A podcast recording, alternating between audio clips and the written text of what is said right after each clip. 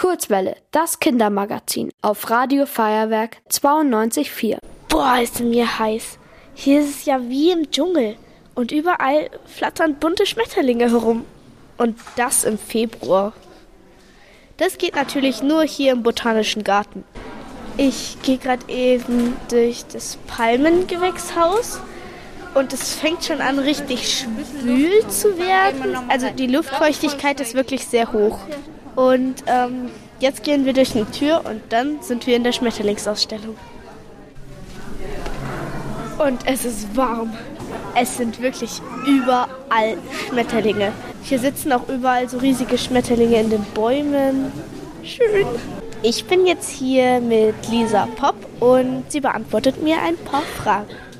Also, ihr bekommt ja die Schmetterlinge schon als Puppen, also sozusagen als Schmetterlingsbabys. Wie sehen die denn aus? Die schauen ganz verschieden aus. Das ist je nach Art unterschiedlich.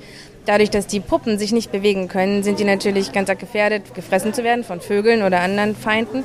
Und deswegen versuchen die sich möglichst unsichtbar zu machen. Das heißt, es gibt welche, die schon aus wie knallgrüne, frische Blätter. Es gibt welche, die schon aus wie vertrocknete Blätter. Die kann man einfach wirklich nicht erkennen, wenn sie ganz tief im, im Pflanzendickicht drin hängen.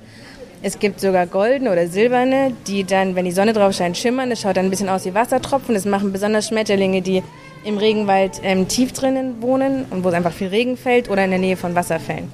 Also bei jeder Art ist es ganz unterschiedlich, wie die ausschauen. Ich hätte jetzt nicht gedacht, dass das goldene oder silberne gibt, aber das ist schon echt krass. Und wie geht es dann mit den Puppen weiter? Die Puppen kommen dann hier per Post an und dann müssen wir uns ein bisschen beeilen, sie auszupacken, weil die kommen aus Zuchten, aus Professionellen. Da werden sie zu einem perfekten Zeitpunkt eingepackt. Und wenn sie aber zum Beispiel länger in der Post liegen bleiben, dann vergehen natürlich ein paar Tage und wir haben nur ein paar Tage Zeit, bis dann die Schmetterlinge schlüpfen. Wir hängen die dann auf und zwar mit Nadeln. Die kommen aber nicht durch die Puppe durchgepiekst, sondern die Puppen selber in der Natur, die produzieren einen Seidenfaden, mit dem sie sich an Stämme hängen, an Blätter hängen. Und durch diesen feinen Faden, durch den fieseln wir eine kleine Nadel durch und da hängen wir sie auf. Also hier auf der Rinne sieht man eben die Puppen hängen. Und da schlüpfen dann die Schmetterlinge raus.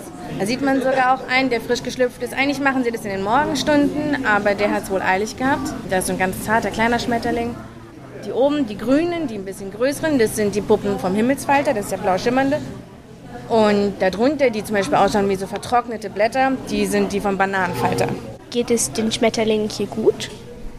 Ich würde schon sagen, dass es ihnen gut geht. Sie haben hier, was sie brauchen. Sie bekommen ganz viel zu fressen. Wir haben immer altes Obst rumstehen. Das mögen manche Schmetterlinge besonders gerne. Die trinken dann mit ihrem Saugrüssel den Saft. Wir haben ähm, Nektar, den wir selber herstellen. Das trinken sie sehr gerne. Wir stellen extra blühende Blumen hier. Zum Beispiel in der Ecke steht eine. Da trinken auch ganz viele Ritterfalter gerade. Es sind natürlich oft viele Menschen hier, aber die Schmetterlinge fliegen dann einfach ein bisschen höher, als wenn niemand da ist. Und die kommen uns so nahe, dass man nicht das Gefühl hat, dass sie da von uns gestresst sind. Okay, aber hier geht ja die Tür ab und zu wieder auf und zu. Und was macht ihr, wenn ein Schmetterling rausfliegt? Dann versuchen wir ihn wieder zu fangen. Also wir haben extra Vorhänge, wo die Schmetterlinge nicht gern in die Nähe kommen, weil der auch ein bisschen das Licht spiegelt und sich halt bewegt. Und das ist den Schmetterlingen ein bisschen ungeheuer. Das heißt, die kommen dem eh nicht schon so nah. Wenn die aber nach draußen kommen, dann werden sie ein bisschen ruhiger und inaktiver, weil es da einfach kälter ist. Und dann können wir sie eigentlich ganz gut wieder einfangen. Das ist gut. Und gibt es Schmetterlingsarten hier, die sich überhaupt nicht verstehen, also die sich nicht leiden können? Nee, das gibt's nicht. Also es gibt Schmetterlinge, die so ein bisschen Revierkampf betreiben, allerdings hier von diesen tropischen, die wir hier haben, eigentlich nicht. Also wenn man hier Schmetterlinge sieht, die umeinander rumtanzen, dann ist es nicht, weil sie sich irgendwie bekämpfen oder nicht leiden können, sondern weil sie eher einen Paarungspartner suchen und gerade am Flirten sind. Und was ist so deine Lieblingsschmetterlingsart? Oh, natürlich ist der Morpho, der Himmelsfalter. Das ist der, der so ganz blau schimmert, der, der am eindrucksvollsten ist. Aber je länger man da ist, umso mehr gefallen einem dann auch die kleinen, zarten Schmetterlinge. Und ich muss sagen, jetzt mittlerweile finde ich die Raupen am spannendsten. Kannst du die mir auch zeigen? Ich kann sie dir zeigen. Warte, komm mit. Also jetzt stehen wir hier vor einer Bananenpalme und hier kann man ganz gut die Eier sehen. Wenn die Raupen schlüpfen, dann sind die ganz klein und die werden irgendwann so groß wie die hier. Die ist ungefähr so 10 cm lang. Die hat Stacheln auf dem Rücken und ist ziemlich haarig und hat so kleine Hörnchen. Und die finde ich einfach irgendwie, irgendwie sehr sympathisch. Die schlafen tagsüber, die legen sich in Schlafkolonien zusammen. Da liegen ganz, ganz viele Raupen auf einem Haufen und bewegen sich nicht und schwärmen dann meistens erst in der Dämmerung aus. Das ist ja cool. Nachtaktive Raupen. Vor allem, wenn die dann, wenn die abends ausschwärmen und das Fressen anfangen. Man hört es dann auch richtig, wenn dann sind halt keine Besucher mehr da und dann hört man es richtig knuspern, wie die sich durch diese Blätter durchfressen. Und es schaut nett aus, weil die, die sitzen halt dann auf der Unterseite vom Blatt und fressen dann halt ein Loch rein. Und man sieht dann von außen immer nur die Köpfe. Mit diesen kleinen Hörnchen, wie sie da eine Reihe nach der anderen abfuttern. Das ist echt, echt nett. Ein Lieblingsschmetterling habe ich noch keinen, weil alle sind einfach so richtig krass. Aber ich glaube, ich mag den Himmelsfalter schon ziemlich gerne, weil es hat eben dieses intensive Blau. Und ja, ich mag Blau. Der Himmelsfalter, der sitzt selten still. Wobei es sein könnte, dass wir ihn hinten auf der Futterschale finden. Da müssen wir uns ein bisschen durch die Menschen durchkämpfen. Hier kann man ganz gut erkennen, wie sie mit ihrem Saugrüssel da den Saft raustrinken. Das stimmt.